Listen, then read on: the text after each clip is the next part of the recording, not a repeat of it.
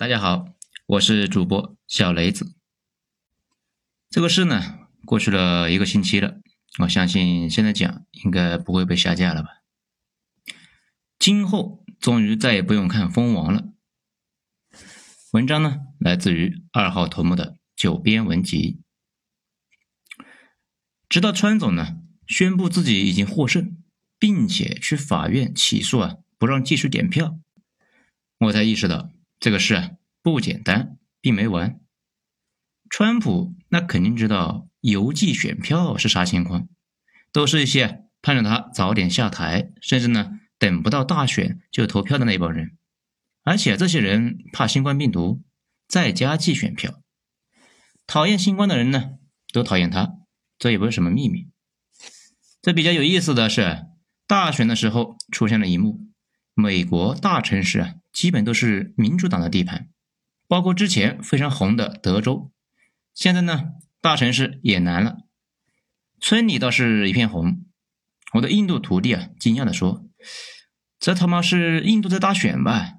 城乡分裂成这样，评论区丢张图片，大家可以去看一下。那个是呢，全美的一个选战，看着蓝色的地方呢并不多，但是票数却差不太多。主要是因为城里的人太多，少数几个地方能够撑起巨大的人口数量，而且呢，城乡分裂的离谱。咱们呢之前讲印度的时候讲过，印度是一个二元国家，大城市啊。快赶上我国二三线城市了，但是村里面依旧停留在大清的状态，还有上亿人那是电都没用上啊。据印度的官方说啊，今年全印度通电了，那其实并没有，只是呢把电线杆给插上了，甚至啊大城市也是电压不稳，电力系统老化，发电量呢那也不足，反正就是问题一大堆。有的地方呢电线杆那简直就是艺术。评论区有张图片。大家可以去看一下，反正孟买和新德里那也是这样子。美国演化到现在，竟然呢也进化到了印度的模式，村里跟城里完全分裂了，而且村里面呢基本都是信教，在社交媒体上就跟不存在似的，这又跟印度啊强烈吻合。关于民调，还是我们之前说的那个逻辑，民调本身是科学，但是有时候确实不太准。这和看病呢有点像，不一定每次都能够准确，不过啊，也比其他的跳大神那要靠谱。我之前呢还试图理解一下他们那个民调系统到底是怎么运行的。今天下午呢，有一个美国那边的数学博士联系我，跟我大概讲了一下他们的公司那个系统。我最后啊得出来一个结论：不要试图去理解他们那个系统。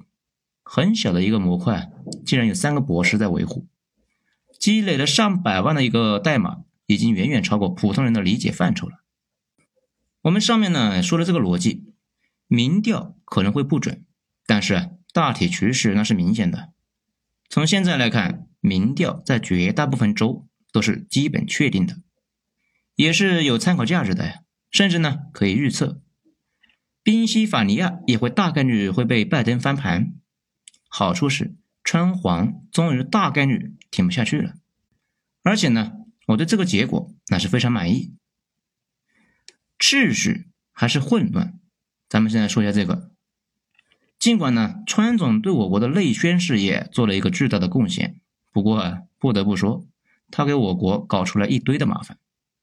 比如呢，我有个小伙伴专门做外贸的，他说啊，这四年里面，他好几次处于一个破产边缘。都是因为川总制造的人为波动，每次都是生产好好的，美国那边突然说啊，这是最后一波订单了，等贸易战新协定生效之后，我们就要减少订单，或者说呢，接下来到底怎么玩，美国那边也不知道了。大家可能不知道，做买卖不是你想做多大就做多大，往往是订单驱动的，也就是有多少订单，安排多少产能。这些订单呢，之前本来是稳定的，但是自从川普上台之后，啊，这玩意就没规律了。本来呢，每年节假日前，美国那边是要囤货，中国这边也需要扩产能，需要呢事先贷款、扩招什么的。这自从川总上台之后，全乱了。美国那边总是因为政策的原因迟迟不发订单，那他们也是心惊肉跳啊。这呢，就是为什么大家一般强调政策的延续性。这你变来变去，那大家还怎么做买卖嘛？每次政策有变，他都觉得这是过不去了。这没想到呢，突然间政策峰回路转，那又啥事都没了。过一段时间呢，重来一遍。这身边不少人受不了这种反复的折腾，就去做别的事了。在这里呢，澄清一下，我们一般说啊，多少家企业破产啊，听着呢好像挺吓人的。不过啊，大部分人没有仔细研究过企业破产之后发生了什么。那些企业老总都去哪了呢？他们既不是流落街头，也不是去找个工作上班了。这人呢，一旦搞过创业，这辈子都没法回去上班了。这也是为什么有些大公司明确不招有创业经历的人，因为这些人肯定不会安心上班，肯定呢要会继续闹。一般这些人呢会重新创业，搞一个别的什么公司。这就是为什么大家总听说企业倒闭，但好像呢倒闭不完似的。这原因就在这里，创业者每次倒闭都会搞出一个新公司来，而且呢，川总带有明显的损人不利己的气质，因为啊，贸易是一来一往的，每次贸易呼吸的起伏，中国这边企业也会跟着发生波动，美国那边呢，那也是一样，那这谁受得了啊？中国这边企业倒闭，美国那边一样跟着倒闭。还有那个汇率，汇率波动那是正常的，但是啊，不能够日常大幅波动。我有几个呢做外贸的小伙伴，他们说啊，这玩意啊跟高压电似的，每次大幅波动，他们就被电一次。川总的目的是制造混乱，他一直以来的套路呢，就是混乱就是阶梯。然后啊，趁乱占便宜，就跟个孩子似的啊，喜欢大声吵闹，热爱着造谣、虚张声势，甚至呢，用小飞机炸了伊朗情报部门的一个领导。这些操作啊，本质都是制造混乱。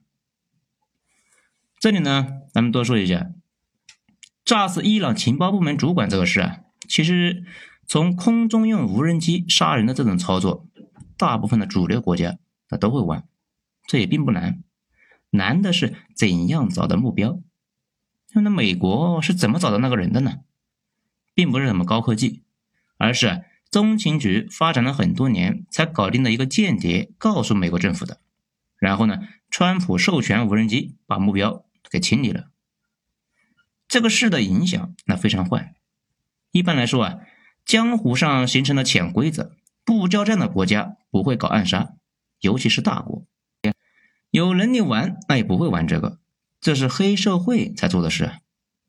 这个操作的余波一直持续到现在，整个中东地方都在清洗亲美力量，包括呢美国的盟友狗大户。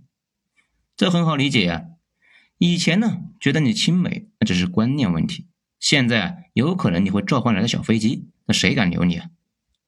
据川普的亲信透露，说是啊川普那也是炸完之后才发现。哎呀，我去，事情搞大了。但问题是，混乱对谁有好处呢？混乱对谁也没好处，甚至对川总那也不一定有好处。川总折腾的唯一的原因就是他想试试看。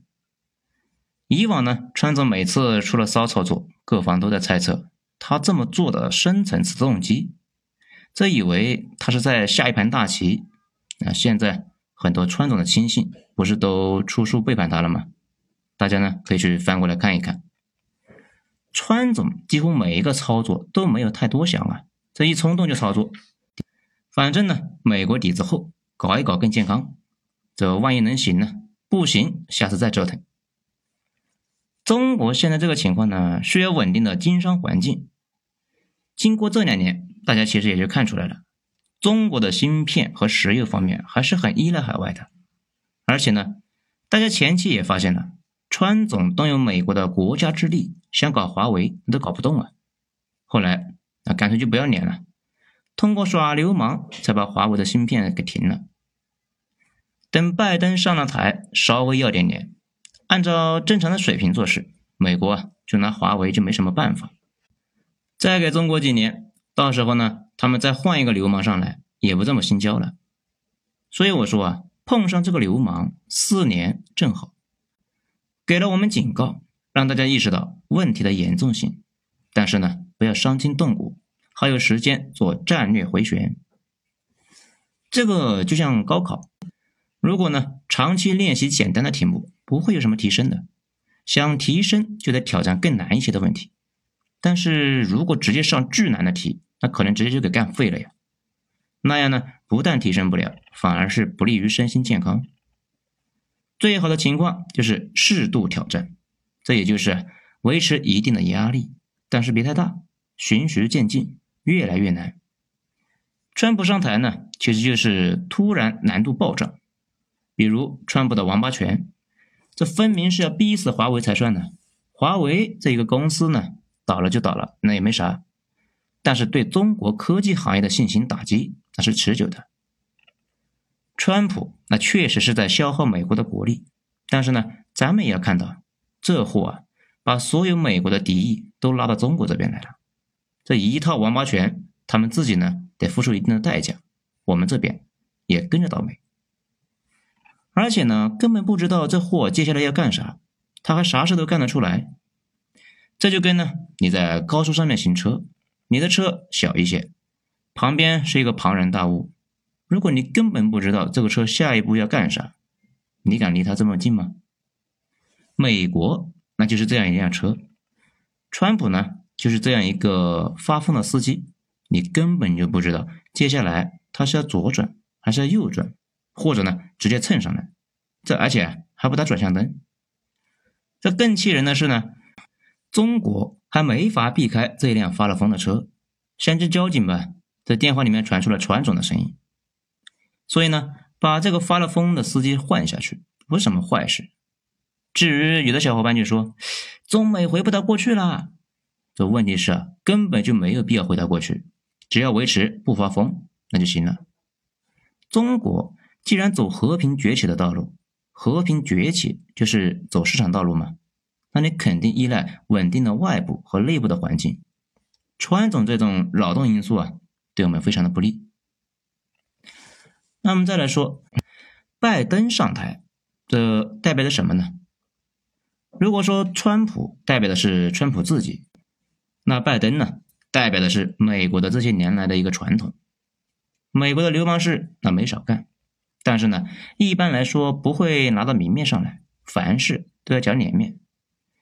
就像那个旧上海黑帮和纽约黑手党一样，下边呢杀的是热火朝天，但是明面上的事情要按规矩来办。这有点像这几天热播的美剧《黑袍纠察队》这里面那个超人似的，战斗力非常的强，内心邪恶而且变态，但是表面上啊一团和气，这脸面还是要维持的。国际社会跟旧上海的社会是差不多的。几个大哥坐在一起商量规则，最大的那个大哥呢，多吃一点喽，其他的少吃一点。只有指定的规矩，并且呢，大哥自己先遵守，其他人跟着遵守，这才能够建立长期的基业。大哥呢，也能够低成本的吃到食物。这也就是为什么大家经常听说的一句话：美国主导的战后秩序，秩序是第一位的。有了秩序，才能够低成本的去帝国边疆收税。但是呢，秩序的第一原则是你自己得按规矩行事。正如法币的第一规则是政府发行的货币，政府得认，是一样的。明朝政府发行的大明宝钞，就只是发行，老百姓呢不能为这玩意交税啊，也就是政府不回收货币，这在大家眼里面，宝钞就是废纸啊。同理，如果你定了规矩，你自己都不执行，那谁还把你当回事呢？特朗普看不懂这个，当然了，也可能他自己懂，只是呢不在意，就一再践踏美国自己制定的规则，退了美国搞出来的圈，用美国两百年积累的一个威信给他自己呢捞政绩。而拜登本质就是黑社会大哥的回归。再举个例子，大家就知道了。之前呢，美国制裁过法国的公司阿尔斯通，这家公司属于法国的高精尖领域。美国后来那也是通过了一个叫《反海外腐败法》，那把这家企业的领导抓了起来，定了洗钱、行贿等十多项罪名，最后呢判了一百二十五年。很明显啊，这两年针对华为的一系列操作，那也是想复刻阿尔斯通的这个操作，但是华为确实防得非常严密，早就知道美国会这么操作，一点问题都没被查出来。老特是怎么做的呢？直接以华为侵害到了美国的国家安全为由，强行修理华为，不准大家卖芯片，这就是强行耍流氓了呀！按理说，在美国的法律框架内是没法搞这个操作的。换拜登他们一伙啊，可能都发不起这类的折腾，嫌丢人呢。今后杀敌一千，自损八百的操作，大概率呢不会做了。民主党的操作向来是以阴著称，一般呢会兼顾脸面和长久的利益。而且呢，拜登不会盯着中国打，民主党一直跟俄罗斯是过不去的。咱们一直觉得俄罗斯好像挺穷的，还不如广东省，对欧美呢没什么威胁。可是呢，欧美并不这么认为，他们觉得俄罗斯这么点背啊，主要是他们长期花大力气遏制啊，如果哪一天放开了，很快就会一飞冲天。咱们呢前面引用过二零一一年美国外交杂志的一篇文章，大家呢来看一看。美国人是怎么看待俄国人的？作者说，拿破仑战争前，俄国一直都是一个三流角色，但是啊，在击败拿破仑之后，一下子成为了欧洲一极。随后疯狂扩张，直到呢，在克里米亚被英法联军击败，消停了半个世纪。在第一次世界大战中，俄雄以举国之力打不过这个德国东线的几个军团，但是呢。在二十多年之后，苏联红军大兵压境，席卷半个欧洲，差点赤化了整个西欧。俄罗斯有变态的资源，资源储量呢，在全世界排名前三，又有人才。俄罗斯的数学、物理一直都是逆天的存在。帝俄时代就不得了啊，前苏联又把技能点给点满了，现在各方面储备都足，但是内外环境一直不太好。这一直被西方搞，手里缺钱，啥事都搞不成，一直呢被限制在广东省的水平。西方反倒是对中国没什么概念，毕竟呢，整个五百年来的现代史，中国军队从来没在巴黎阅过兵，也没有围攻过柏林，更没有用核弹瞄准纽约。这也是啊，俄国人都干过，一件不少。理解了这些背景，就知道为什么欧美一直咬着俄国不放。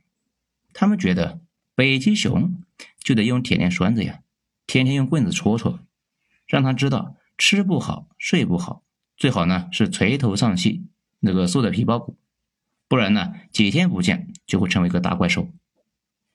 这也是为什么拜登还没上台就急吼吼的强调，俄国是美国最大的威胁。中国是美国最大的竞争对手，他上台之后要继续去围困俄国。但是这一下就基本决定了他接下来这几年的一个政策跟川总完全不一样。他要依赖联盟的力量，要把川普退的群呢都加回去，双拳出击，不会呢只针对中国，而且今后啊文斗那会多一些，几乎不可能玩这个王八拳。贸易战会缓和，今后呢，搞华为和中国企业也会重新回到法律的途径上来，玩美国人最拿手的速棍套路。美国是速棍立国，国父们呢，大部分都是放高利贷的律师，这个呢倒是很符合美国现在的两根支柱：金融和法律。我有种预感，今后啊，针对中国企业的诉讼。那会多的离谱，不过呢，好在咱们这边也可以雇佣美国的律师给打官司嘛。最后呢，川普本身就是美国政坛的非主流，他下台之后，美国内部的建制派会很快清理他的余毒，这个不出意外的话呢，正如当初特朗普上台清洗掉了奥巴马所有的政策一样，让奥巴马就跟那没当过总统似的，拜登上台呢也会清理掉所有川普的一个政策，这样美国的历史上就相当于有十二年没总统。如果呢再过四年，川总再参选再上台，再废掉拜登的所有政策，那美国可能会长达二十年没总统。特朗普自己呢，应该不会有问题。民主党那是很虚伪的，讲政治正确不会快意恩仇，哎，那是川普干的事情。民主党的人会大概率的会以大局为重，毕竟呢，一国总统成了罪犯，啊，这个总统下来之后依旧是总统待遇，还是这个特勤局负责安全，大家呢还称呼他为总统。这个事啊传出去非常难听。别人呢也容易做文章，影响美国的形象。美国历史上有那么几个犯罪的总统下岗之后都没有追责，甚至呢还给了那个尼克松那个大骗子这个罪犯一张特赦。川普呢也会象征性的闹一闹，最终搞出一个协议出来，确保自己没事。但是呢，村总的小伙伴们用古代的说法叫佞臣或者呢小人。这大概率呢会被清算，清洗他们属于拨乱反正，这些事呢都属于程序，根本就不需要谁去发最高的指令，自然就会有人把这个事情给办了。蜂王下台之后，这个世界可能会进入新一轮的一个暗战，美国那也需要疗伤，暂时呢估计不会搞事，不过长期看来啊，又要恢复当初民主党一贯阴恻恻搞事的风格。不过，这都是苍蝇的做法。苍蝇叮的是有缝的蛋，你自己确保不发生祸起萧墙，外界也拿你没办法呀。